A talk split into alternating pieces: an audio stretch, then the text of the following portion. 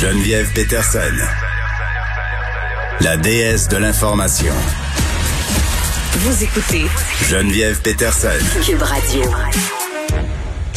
Et Pierre Nantel. Bonjour Geneviève. Je vais dire que la déesse de l'information est bien contente en ce moment euh, que tu sois scotché pour elle euh, devant la télé pour voir ce qui se passe du côté du gouvernement Trudeau parce qu'il s'est brassé euh, des grosses affaires après-midi. Là, il y a un vote à Ottawa sur la motion des conservateurs que les libéraux ont dessiné comme un vote de confiance pouvant mener. Là, on sait que le NPD va pas appuyer la motion conservatrice. Là, dis-nous qu'est-ce qui se passe. Ben écoute, au moment où, je te parle, je suis en train d'écouter le vote qui se passe actuellement de façon électronique actuellement. Alors, M. Dubourg vient de voter, le, député du côté de Bourassa vient de voter, évidemment, contre la motion qui avait été présentée par euh, l'opposition conservatrice que soutenait le Bloc québécois. En quelque part, il n'y a pas de suspense, c'est-à-dire qu'on se doutait bien de toute façon, puis ça a été annoncé de façon j'allais dire officielle, mais plutôt de manière officieuse et un peu molle. Euh, Jack Meeting a dit, ben non, nous, on va pas euh, soutenir le rêve, le fantasme du gouvernement. D'aller en élection?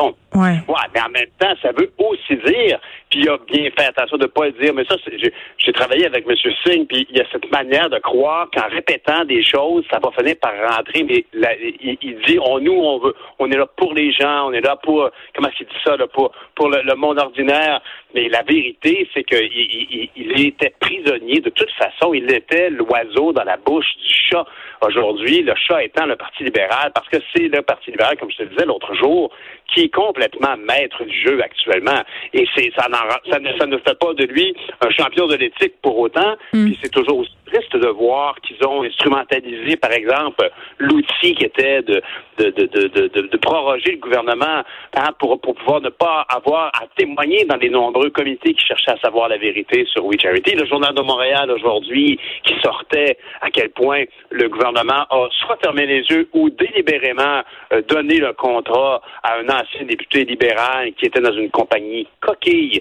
qui n'existait pas euh, deux semaines avant l'octroi du contrat et qui était comme un mur, un écran entre le, Service Canada qui achetait des, des, respirateurs pour la crise de la pandémie auprès d'une compagnie euh, qui était propriété de cette ancien Ben oui, puis on a eu tantôt euh, le journaliste au bureau d'enquête qui a travaillé sur cette histoire-là et c'est quand même assez renversant de constater que ces ventilateurs-là dont on avait fort besoin, là, il y a, évidemment, il y a la question euh, de la pandémie là, qui est assez particulière dans ce cas-ci, mais ils nous ont été vendus au double du prix. Là. Ben oui, je veux dire, honnêtement, on, peut comprendre dans l'urgence, si on a peut-être effectivement quand le prix monte pour certaines choses, ça se peut que les gants de latex c'était plus cher. Il y a ben, tout était plus cher. On avait des problèmes d'approvisionnement en tout là.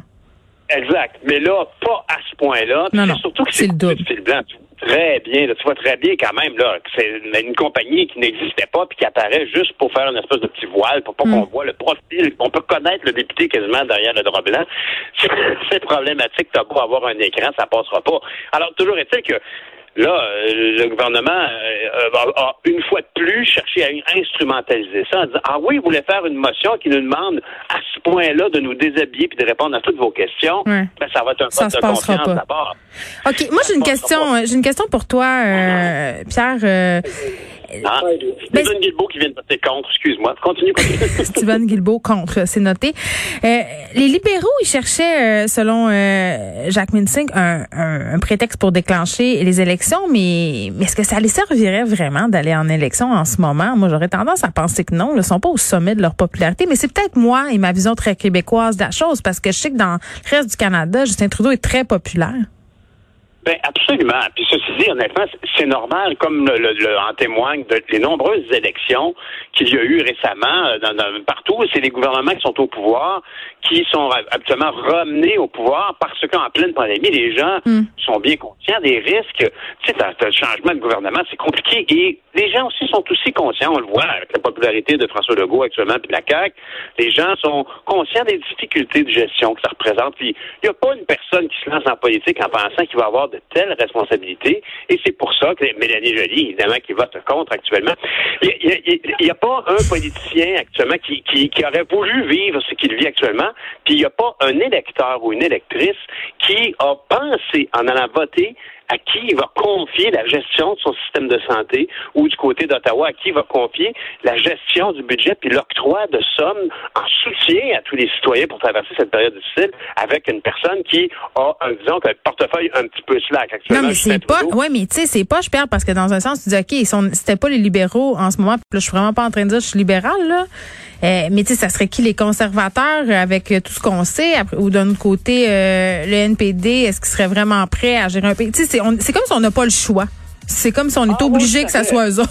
C'est ça qui est poche. On est prisonniers des libéraux comme les chan le chantait le colocasse. N'importe quel gouvernement, Geneviève, conservateur ou autre, aurait eu cette approche de, bon gouvernement qui doit soutenir. Les conservateurs auraient été beaucoup plus libéraux qu'ils ne le seraient naturellement. Ah, ils ont pas le choix. pandémie. C'est Ben, sûr. Pas le choix. Alors euh, voilà. Alors c'est c'est malheureux, mais c'est ainsi que ça se termine aujourd'hui. Puis euh, le gouvernement s'en tire malgré tous ses péchés. Encore une fois, j'ai envie de dire, on a la mémoire bien courte. Moi, euh, c'est ce que je trouve. Merci Pierre d'avoir été euh, avec moi pour terminer cette émission. On t'écoute évidemment demain matin.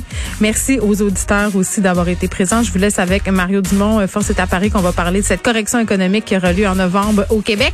Merci d'avoir été là. On se retrouve demain 13h.